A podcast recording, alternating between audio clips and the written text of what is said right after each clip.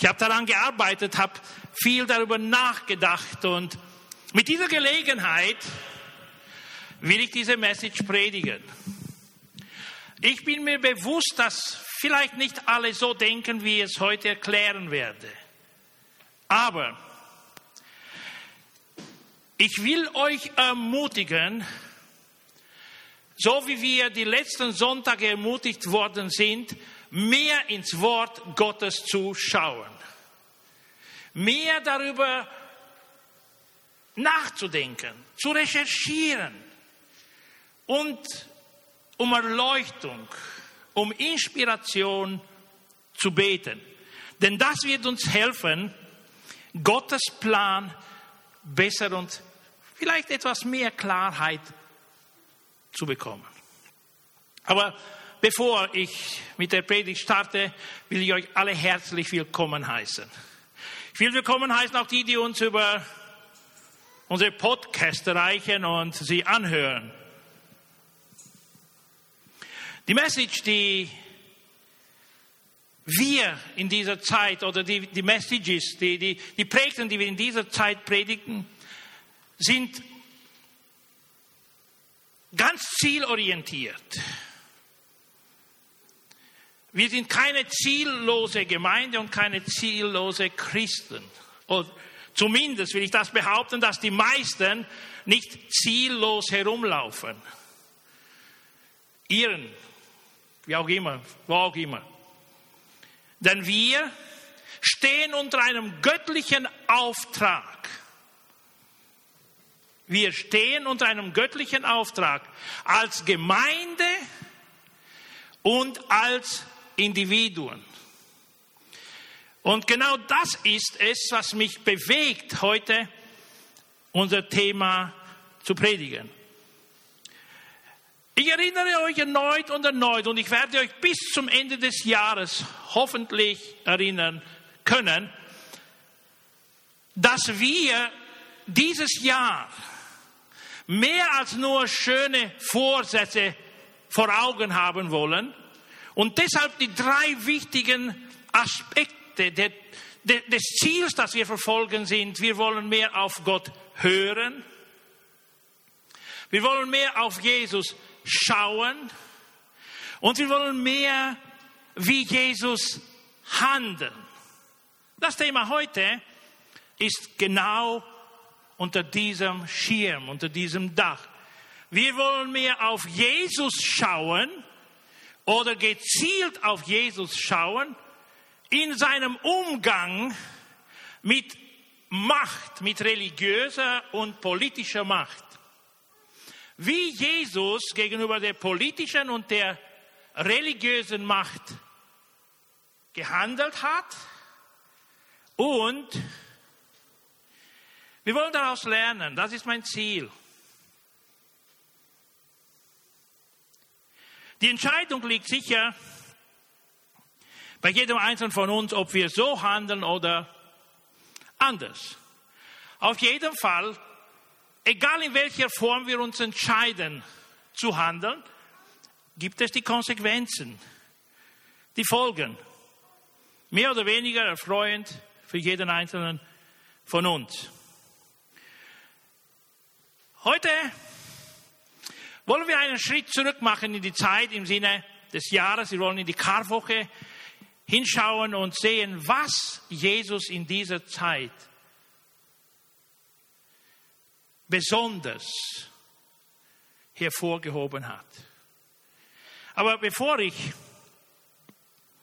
zum Thema komme, will ich euch eine wahre Geschichte aus dem vergangenen Jahrhundert erzählen. Es begann alles im Jahr 1997, es war März.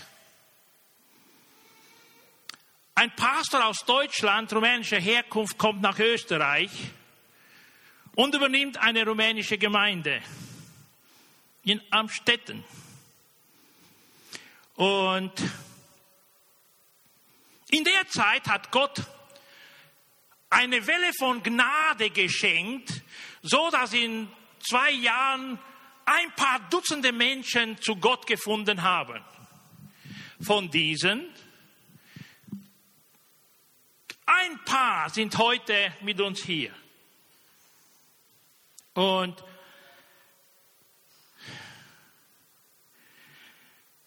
nach etwa zwei Jahren hat der Pastor ein Gemeindegründungsprojekt an den Vorstand der Gemeinde Gottes zugeschickt. Denn weil sie diese Gnade erlebt haben in der Gemeinde, haben sie gedacht, im Norden der Donau gibt es etwa 240 bis 300 rumänische Familien angesiedelt, die wir mit dem Wort Gottes erreichen könnten.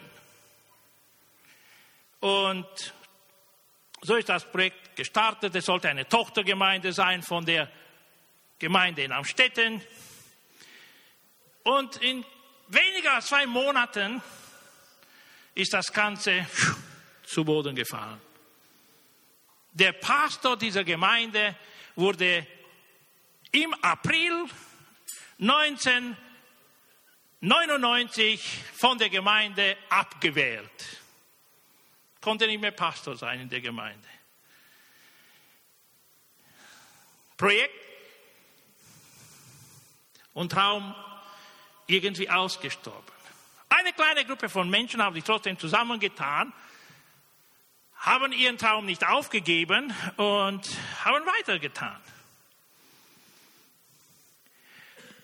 Dem Pastor sollte der Prozess gemacht werden. Und weil er diese Tochtergemeinde gründen wollte, hat man ihn als ein Gemeindespalter blamiert. Und ein anderer Pastor hat falsche Gerüchte, negative Gerüchte über ihn ausgebreitet und ja, die sind nach Rumänien, nach Italien, Spanien, in die, US, in die USA und überall verbreitet worden. Ja. Aus Neid wollte man ihn aus Österreich rauskriegen. Und der damalige Europaleiter in der Gemeinde Gottes, Dieter Knospe, wurde mehrmals angesprochen. Ist auch mehrmals nach Österreich gekommen, um ein bisschen zu vermitteln und zu sehen, äh, wie die Lage steht. Und er hat dem Pastor persönlich erzählt, was er herausgefunden hat. Denn er hat ja mit mehreren Parteien gesprochen und ja, der Pastor wurde unter Druck gesetzt, seinen Arbeitsvertrag zu kündigen. Denn so wäre es einfacher gewesen, ihn aus Österreich wegzukriegen. Und unter diesen Umständen, unter schwerer Last, musste er sofort, gleich wie die Sommerferien begonnen haben, seine Kinder nach Rumänien bringen, denn sie waren ständig angegriffen. Und er war so betroffen, dass er vor Gericht Anzeige erstatten wollte. Er wollte den Pastor anzeigen, der ihm diese falschen Gerüchte äh, verbreitet hat und der sie eigentlich ausgelöst hat. Und sieben Monate war er ohne Kirche. Und eines Abends, bis spät in die Nacht, war er im Gebet. Und es war nach Mitternacht, wo der Heilige Geist zu ihm gesprochen hat. Und folgende Fragen hat der Heilige Geist ihm gestellt. Wozu bist du berufen worden? Was für einen Auftrag hast du von Gott bekommen? Willst du dich in dieser Lage, in der du dich befindest, selbst verteidigen? Willst du die Sache in deine eigene Hand nehmen oder willst du sie mir oder deinem Vater überlassen.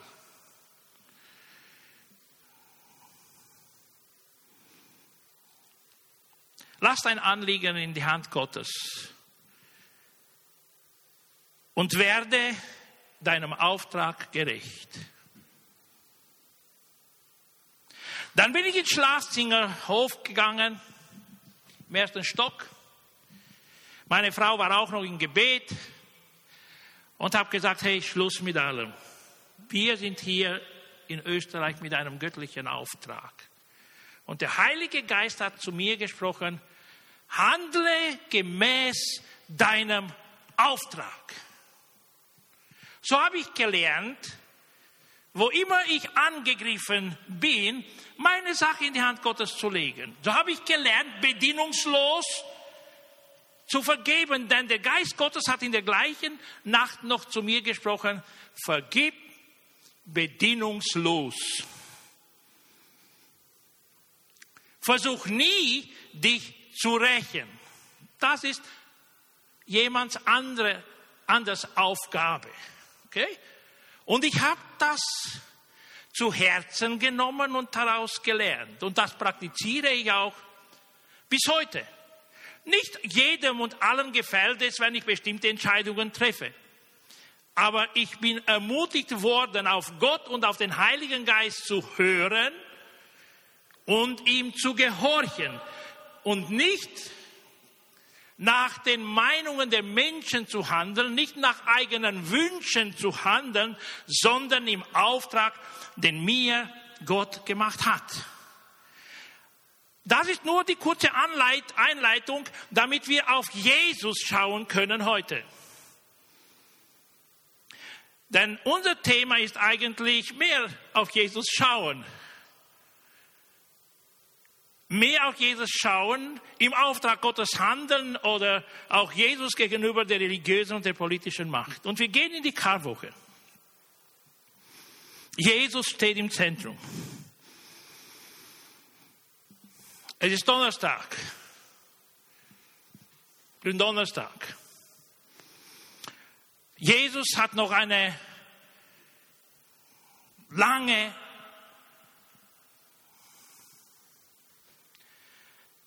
soll ich sagen, Unterrichtseinheit für seine Jünger. Er predigt noch ganz intensiv, fünf, sechs, sieben verschiedene Themen an diesem Donnerstag. Und später am Abend feiert er Abendmahl. Während des Abendmahls wird der Verräter offenbart. Er geht raus, geht zum Hohen Rat, geht zum Hohen Priester und ja, fragt, hey, was gebt ihr mir? Ich werde ihn in eure Hand geben. 30, 30 Schillinge, 30 Silbergroschen, wie auch immer. Silberstücke. Und ja, nachdem er weg, verbringt Jesus noch kurz mit seinen Jüngern und er geht in den Garten Gethsemane, wo er stundenlang im Gebet verbringt. Und bitte fasst das klar. Er verbringt Stunden im Gebet. Hartes Gebet. Schweiß wie Bluttropfen auf seinem Gesicht, auf seinem Körper und so weiter. Er nimmt die Jünger ja mit und ganz besonders drei nimmt er mehr in seine Nähe. Es war Petrus und die beiden Söhne von Zebedäus, Jakobus und Johannes, die er näher an sich mitgenommen hat. Und dann hat er auch sie gelassen und gesagt, hey, bleibt hier, betet, dass ihr nicht in Versuchung fällt. Und, ja, und er ging noch ein bisschen weiter und hat angefangen zu beten. Und hier in Matthäus Evangelium lesen wir, Angst und tiefe Traurigkeit überfielen Jesus. Und er sagte zu ihnen, ich zerbreche beinahe unter der Last, die ich zu tragen habe. Bleibt hier und wacht mit mir. Jesus ging ein paar Schritte weiter, warf sich nieder und betete. Und bitte merkt dieses Gebet.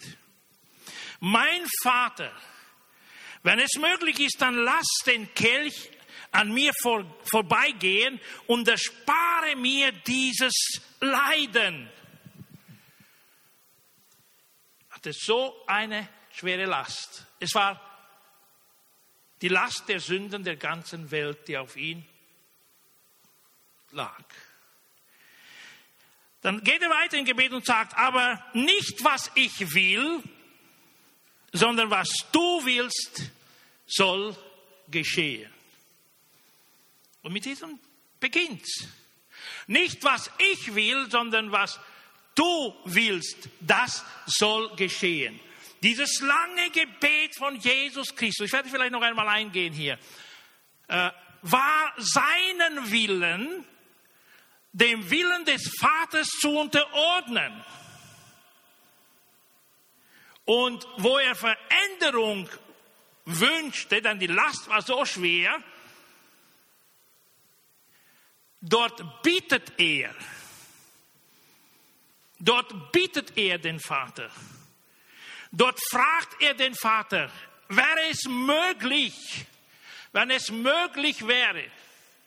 Und dann später, nachdem er dreimal nacheinander länger betet, kommt er, er kommt ja zweimal zu den Jüngern und sie schliefen müde und ja, eine Stunde sagt er, konnte die nicht mit mir wachen und sie schliefen wieder und bis er sie aufweckt und sagt, hey, kommt, kommt, dann der Verräter ist da, die Stunde ist gekommen, jetzt wird der Menschensohn in die Hand der Gottlosen überliefert. Okay, das war der Anfang an diesem späten Donnerstagabend in der Nacht Richtung Freitag. Interessant.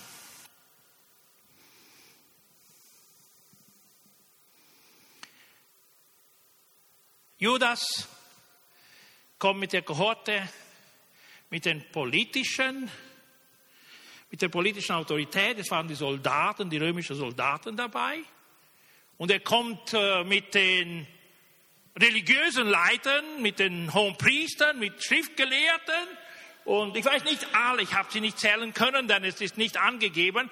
Es waren mehrere, es waren viele. Und sie kommen ihn festzunehmen. Ein Jünger hat ein Schwert. Es war auch ein Diener vom hohen Priester da. Schneidet das Ohr ab. Und noch in dieser Nacht heilt Jesus, also das, letzte Wunder, das er verbracht hat vor seinem Sterben, vor seiner Kreuzigung, heilt er noch den Diener des hohen Priesters, der ihn später, ein bisschen später, vielleicht eine halbe Stunde oder eine Stunde später noch richtet und verurteilt. Er heilt diesen Diener, der geheilt zurückkehrt in den Dienst seines Herrn.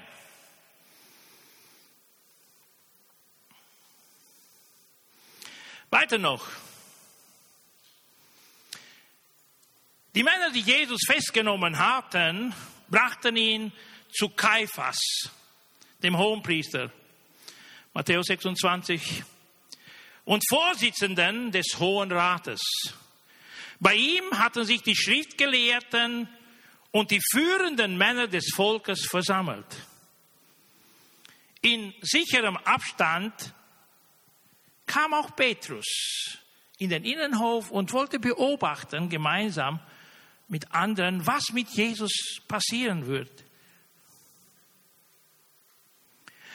Vers 59 aus Matthäus 26 heißt, die obersten Priester und ganz, der ganze Hohe Rat suchten Zeugen, die durch ihre falschen Aussagen, durch falsche Gerüchte, die sie auch vorher verbreitet haben, Jesus zu belasten sollten, dass man ihn zum Tode verurteilen konnte. Aber es gelang ihnen nicht. Vers 60. Obwohl viele Zeugen falsche Anschuldigungen Anschuldigungen vorbrachten. Schließlich traten zwei Männer vor und erklärten, dieser Mensch hat behauptet, ich kann den Tempel Gottes abreißen und in drei Tagen wieder aufbauen. Da stand der hohe Priester auf und fragte Jesus, warum antwortest du nicht?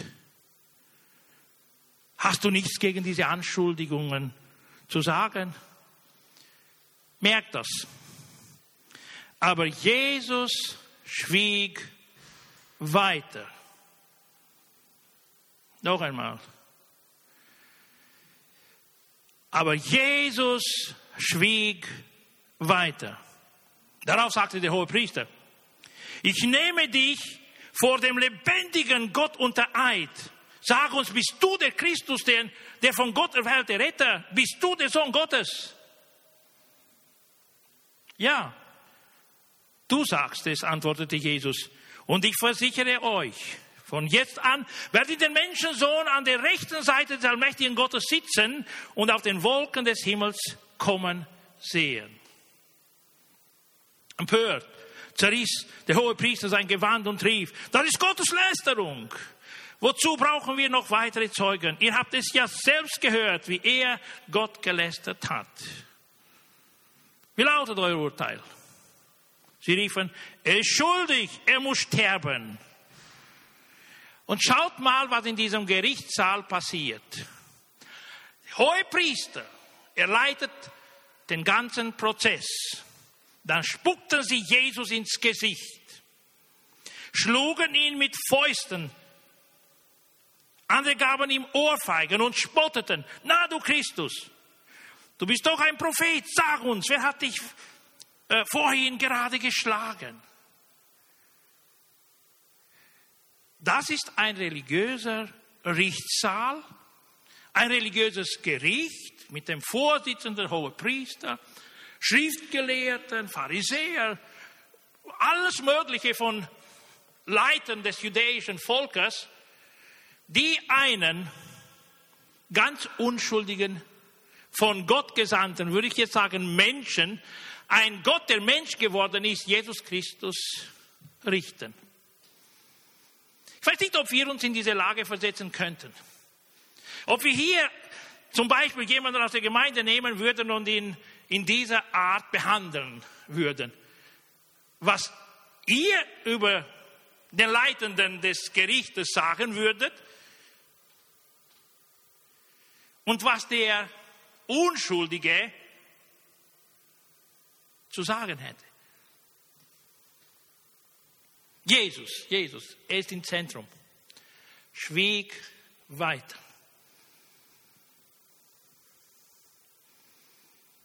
Jesus schwieg weiter. Obwohl er der Sohn Gottes war und Kraft hatte, alles zu verändern, per Sekunde.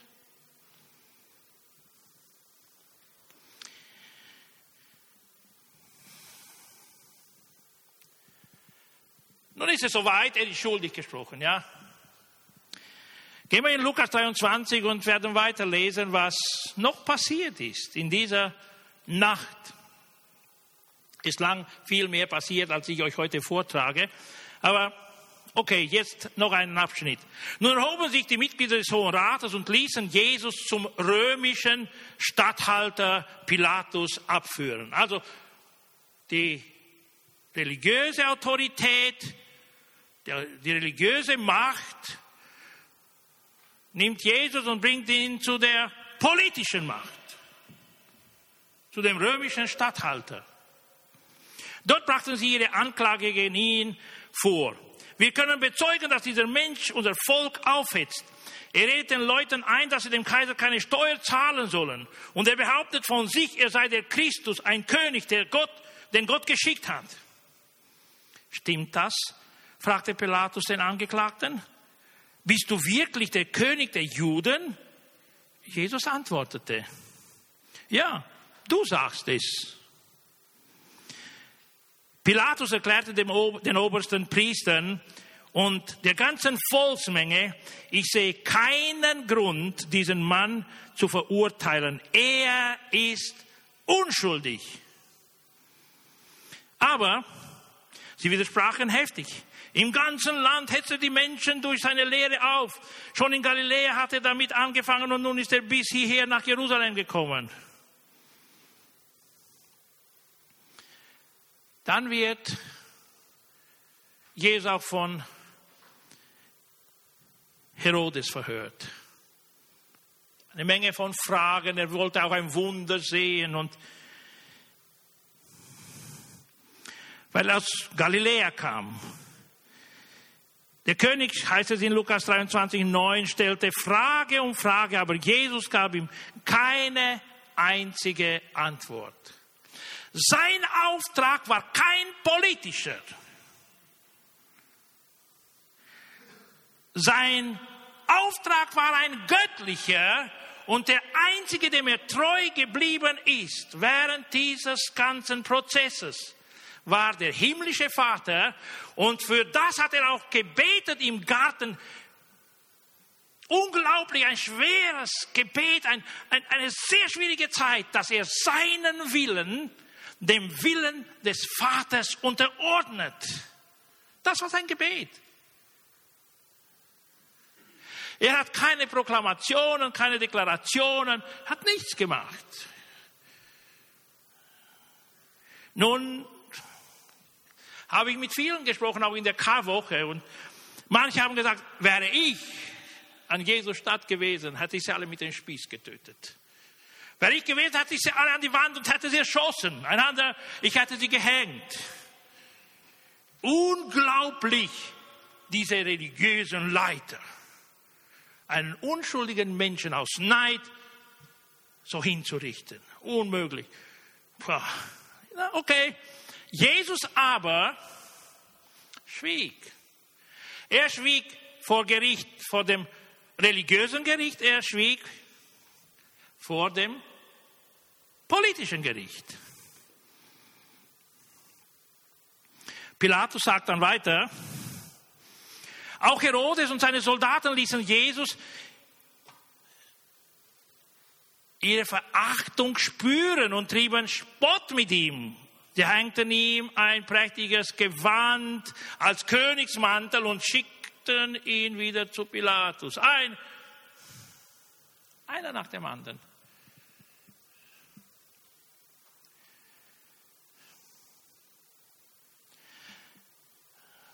Keiner konnte gerecht handeln. Noch ein bisschen aus dem Johannesevangelium Kapitel 19. Die Juden entgegneten, Vers 7, wir haben ein Gesetz, an das wir uns halten und nach dem Gesetz muss er sterben, denn er hat sich als Gottes Sohn ausgegeben. Ihr kennt die Story, auch die Frau von Pilatus kommt äh, am Morgen zu ihm. Sie hatte einen Albtraum in der Nacht und sagt ihrem Mann, hey, du sollst nichts zu tun haben mit diesem Mensch, denn dieser, dieser ist ein gerechter Mensch, der ist unschuldig, hey, halt dich fern, verurteile ihn nicht. Und, und Pilatus kam unter so einen Druck, er konnte es nicht mehr. Er wollte sich auch selbst befreien, aber es ging nicht, denn die Menge der Menschen unter der Leitung des Hohen Rates schrien, kreuzige ihn, kreuzige ihn, kreuzige ihn. Ja? Und so wird er verurteilt, der politischen Macht übergeben und wird hinausgeführt auf den Hügel, wo er sterben musste. Mit Jesus wurden zwei Verbrecher vor die Stadt geführt zu der Stelle, die man Schädelstätte nennt. Dort wurde Jesus am Kreuz, ans Kreuz genagelt und mit ihm die beiden Verbrecher, der eine rechts und der andere links. Und hier noch ein wichtiger, sehr wichtiger Abschnitt, der auch mir in der schwierigen Zeit vor ja, ein paar Jahren geholfen hat. Jesus betete, Vater, Vergib ihnen, denn sie wissen nicht, was sie tun. Wem soll der Vater vergeben? Wem? Den religiösen Menschen und der politischen Macht, die jetzt das Sagen hatten. Beide. Vater, vergib ihnen, denn sie wissen nicht, was sie tun. Unter dem Kreuz teilten die Soldaten seine Kleider unter sich und warfen das los.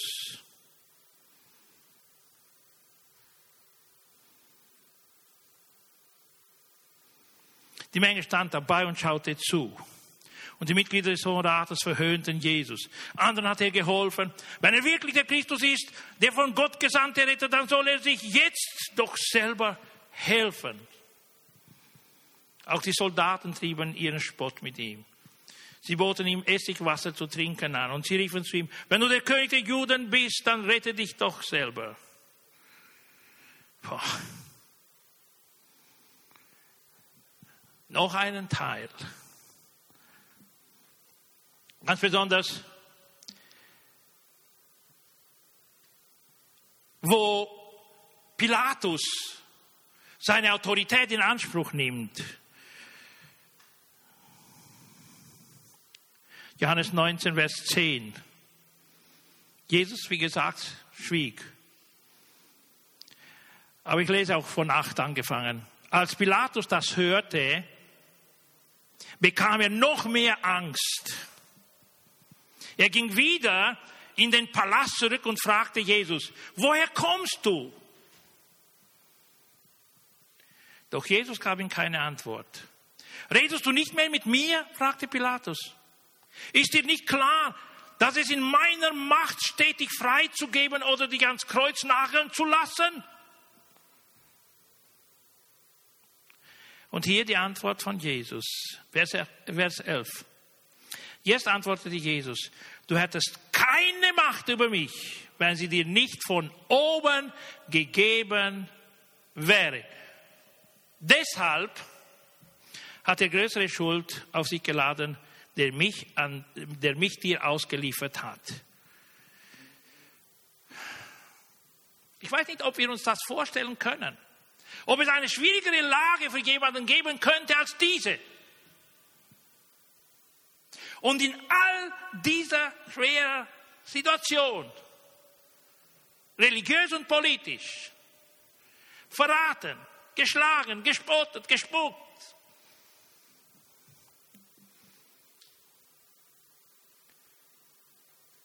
hat der Sohn Gottes, Jesus, unser Vorbild, unser Retter, ein einziges Ziel. Er handelt in einem göttlichen Auftrag. Und er unterordnet seinen Willen dem Willen des Vaters.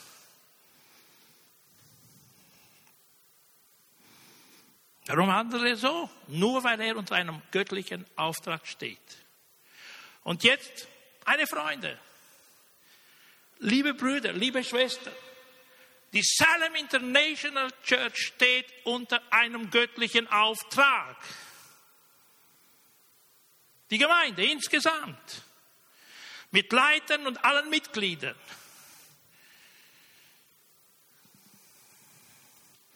Aber auch jeder Einzelne steht unter einem göttlichen Auftrag. Wie verhalten wir uns gegenüber den religiösen Leitern? Korrupt oder weniger korrupt? Was haben wir zu tun, wenn es auch politisch nicht so geht, wie wir uns vorstellen?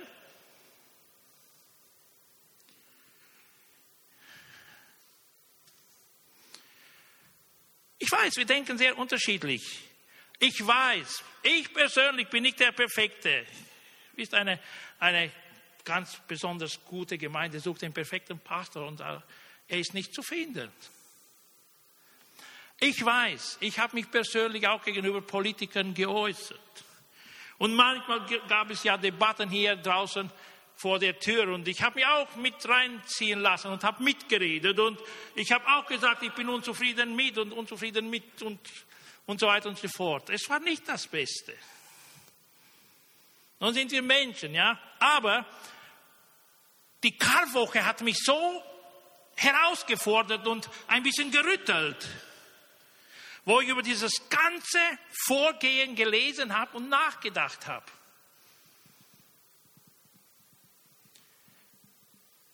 Mehr auf Jesus schauen, um mehr wie er zu handeln. Das ist das Ziel, das wir vor Augen haben dieses Jahr. Wie sollen wir uns verhalten, Geschwister? Nummer eins.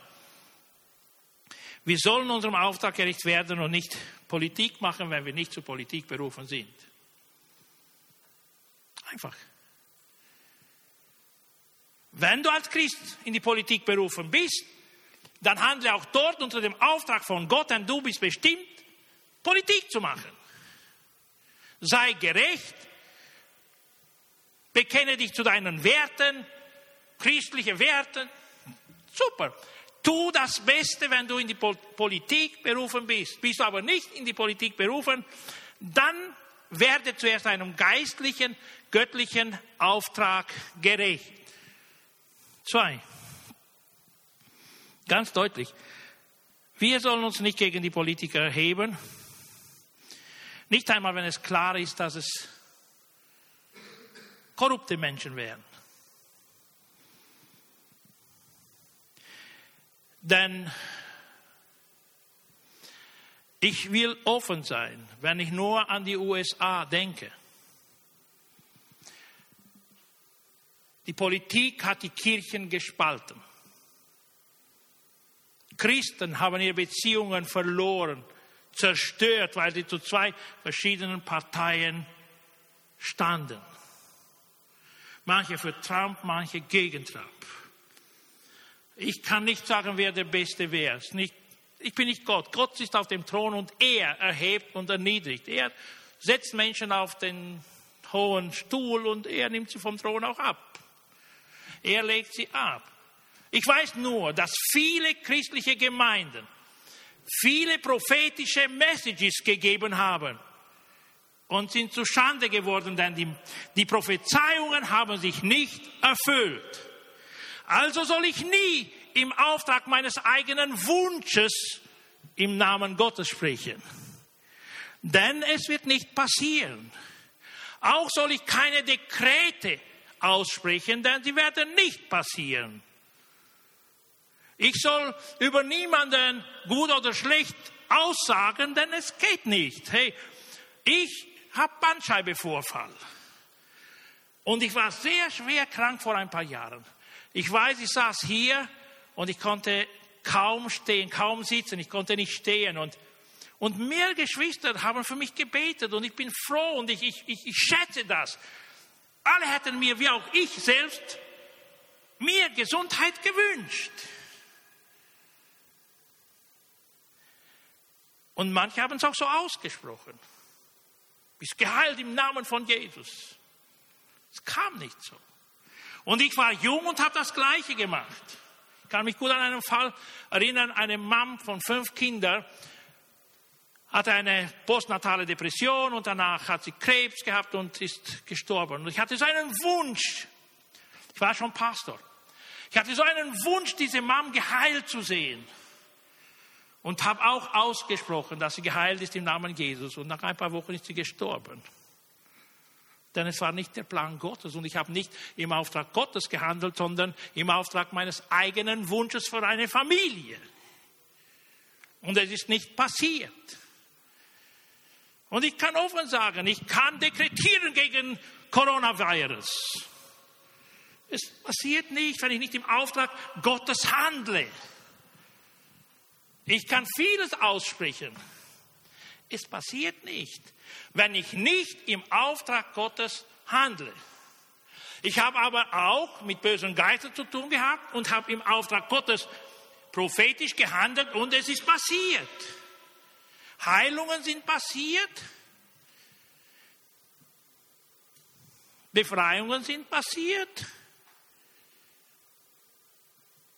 Aber wenn ich im Auftrag meiner eigenen Wünsche handle, lege ich falsch. Wenn wir in einem, sorry, ich hoffe nicht falsch interpretiert zu werden, schau auf Jesus. Wenn, wenn wir mit einem religiösen System zu tun haben, mit einem, ja, wo Korruption da, da, drinnen ist, ja. Was hat Jesus gemacht? Er hat sich keiner religiösen Partei angeschlossen. Ist das nicht interessant? Was würde ich empfehlen? Ich sage, was ich gemacht habe, weil ich einen Auftrag von Gott bekommen habe, die ethnisch-rumänische Gemeinde in eine internationale umzuleiten und nicht allein, ja, habe ich auf Gott mehr gehört und gehorcht als auf alle Leiter aus dem Vorstand. Und habe mir alles Risiko zugesprochen, was möglich wäre.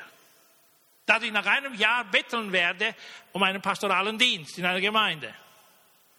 Und ich habe auch offen gesagt, dem Hohen Rat, wenn Gott das mit mir vorhat, dann den Weg gehe ich.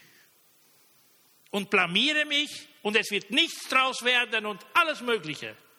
Aber ich kann nicht die Stimme dessen beseitigen, der zu mir gesprochen hat, der mir wiederholt bestätigt hat, hey, das ist der Plan, den ich mit dir habe. Und hier, ich will offen sein, ja. Wenn irgendwo etwas Faules ist, dann such was anderes. Aber werde deinem Auftrag gerecht. Höre auf Gott mehr als auf religiöse Systeme, die manchmal, hm, ich will nicht sagen, dass alle religiöse Systeme korrupt sind, das ist nicht mein, mein ich will auch nicht richten. Das muss deine Wahrnehmung sein, die dich zu einer göttlichen Entscheidung trifft, äh, äh, leitet. Wir sollen uns nicht spalten lassen, auch wenn wir politisch unterschiedlich denken. Das ist mein Wunsch und meine Bitte an euch alle. Wir sollen so beten wie Jesus.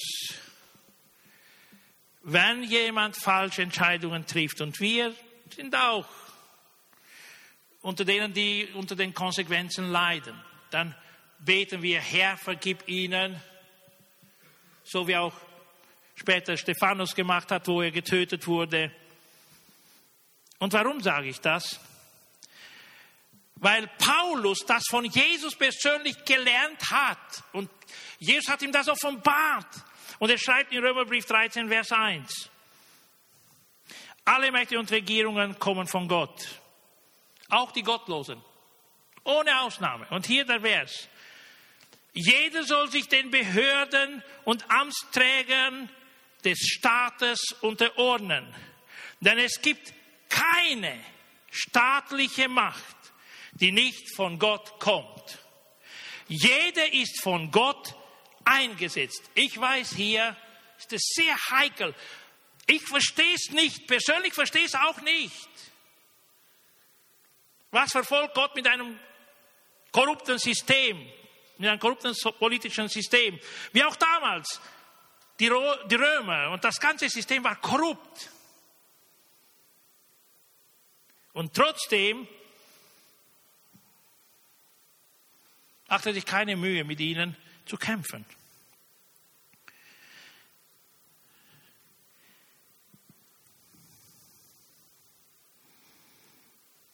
Unser Auftrag geht in die ganze Welt und macht alle Völker, alle Nationen zu Jüngern.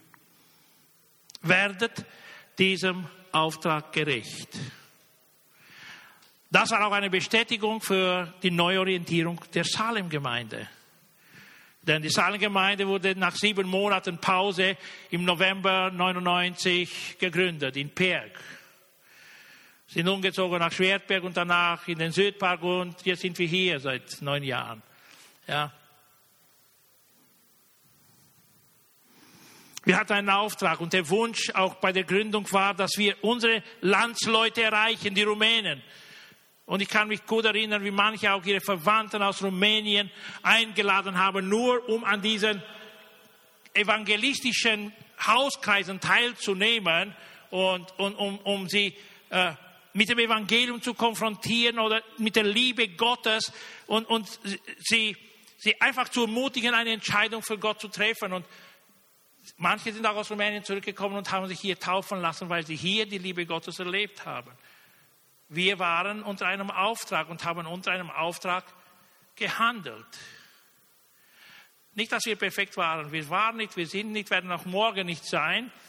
Aber was wichtig ist für mich, euch heute mitzuteilen, alle Entscheidungen, die wir treffen, alles Verhalten gegenüber anderen Menschen, gegenüber der, den Kirchen, der Religion, dem Staat und alles weitere, soll nach dem Vorbild Jesu unter dem göttlichen Auftrag sein.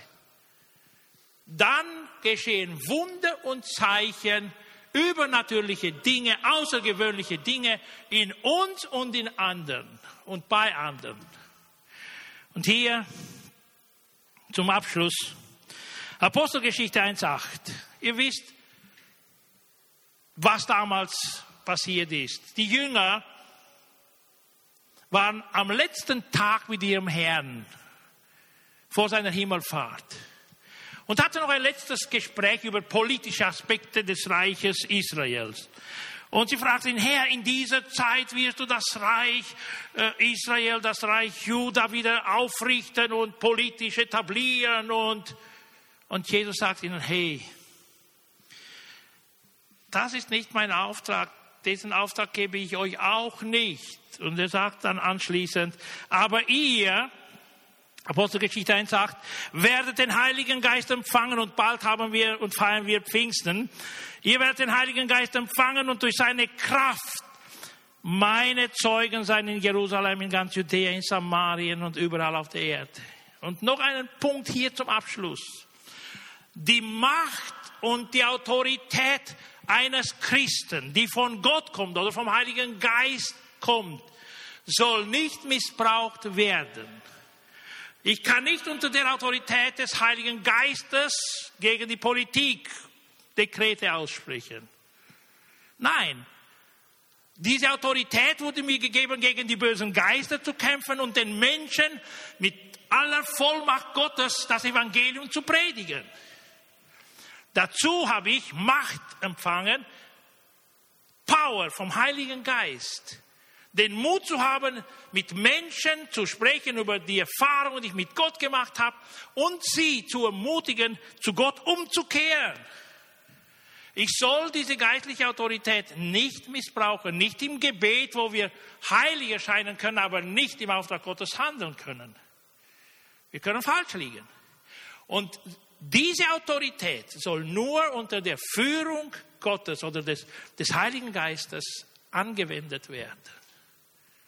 Ansonsten, ihr seht mich, ich bin 30 plus, bin grau. Und ich werde vielleicht noch ein paar Jahre leben. Und ihr werdet noch erleben, das, was ich euch heute sage. Wir können in Gebetskreisen teilnehmen wo wir in charismatischer Form vieles aussprechen. Und es vergehen Monate und Jahre und nichts wird passieren. Wenn wir es aussprechen nach unserem Wunsch, und die Wünsche können, die, unsere Wünsche können die besten sein. Aber es wird nicht passieren, wenn es nicht von Gott beauftragt worden ist für die konkrete Situation, in der wir uns befinden. Und ich wünsche mir, ich habe Übernatürliches erlebt. Ich habe euch vor zwei Jahren, glaube ich, erzählt, wie ich übernatürlich geheilt worden bin. So, in Gebet. Wo ich 18 war, ja. Und bis heute mit dem Magen kein Problem mehr gehabt habe. Ich glaube an die Wunder, ich glaube an die Kraft Gottes, ich glaube an den Heiligen Geist, ich glaube an, an, an alle Gaben des Geistes. Ich glaube, ich bin ein überzeugter und praktizierender Pfingstler. Aber ich habe auch viele Erfahrungen gemacht, wo ich falsch gehandelt habe, weil ich die Erkenntnis nicht hatte. Und in dieser, aus dieser Perspektive spreche ich das heute an. Lasst uns vorsichtig umgehen mit der Autorität, die wir als Christen haben. Lasst uns Mut haben, dem Bösen auch zu widerstehen, aber in so einer Form, wo wir keinen beleidigen, aber offen sagen, so denken wir. Wir wurden gerade vergangenen Sonntag dazu ermutigt. Ja, wir wollen offen dem Negativen negativ sagen. Wir wollen unsere Perspektive sagen. Ja, wir, das ist meine Wahrnehmung. Hey, das ist falsch. Ob es falsch ist oder nicht, für den anderen ist was anderes. Aber es ist meine Wahrnehmung. Und wir sind berechtigt, unsere Wahrnehmung zu äußern. Kein Problem. aber vorsichtig im Umgang mit der geistlichen Autorität der Christen, die uns durch den Heiligen Geist gegeben ist. Und jetzt will ich euch bitten, überlegt das Ganze noch. Nehmt euch Zeit. Ich weiß, es war ein bisschen hart, ich bin mir bewusst. Aber überlegt euch, evaluiert, was ihr an Erfahrung gemacht habt in der Vergangenheit und schaut euch das näher in der Bibel an. Und wir werden sehen, dass das Wort Gottes nie Fehler macht. Gott und sein Wort bestehen. Alles wird vergehen, aber das Wort Gottes, das wird bleiben. Das ist eigentlich das Fundament des Glaubens. Wir sollen nicht unsere super gute Wünsche mit dem Glauben vertauschen, sondern immer mit, klar, mit Klarheit im Auftrag Gottes handeln. Und wenn wir keine Klarheit haben, dann halte ich mir ein bisschen zurück. Ich will niemanden heute richten. Das ist nicht mein Auftrag. Ich wurde nicht beauftragt, jemanden zu richten. Ich spreche nur über Erfahrungen, die wir gemacht haben und ermutige euch zu den Erfahrungen, die Gott verehren, die Gott ins Zentrum setzen, sein Werk und ihn verherrlichen. Kurz will ich noch beten. Danach kann auch die Band nach vorne kommen und noch den Abschluss machen. Vater im Himmel, du bist hier in unserer Mitte, denn wo zwei oder drei in deinem Namen versammelt sind, bist du mitten unter ihnen. Du bist heute hier. Du hast zu uns gesprochen.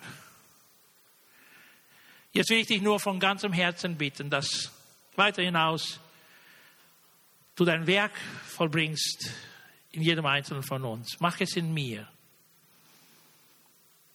Hilf mir, dir hundertprozentig unterordnet zu sein, auf dich zu hören und nur in deinem Auftrag zu handeln. Hilf mir, dass ich Fehler vermeide. Und hilf mir, dass durch das, was ich tue, Herr, die anderen ermutigt werden, gestärkt werden. Und hilf uns allen, Herr, auf dich mehr zu schauen. Mehr, mehr, mehr. Und hilf uns auch, mehr so zu handeln wie du, Jesus. Und in deinem Namen bete ich. Amén.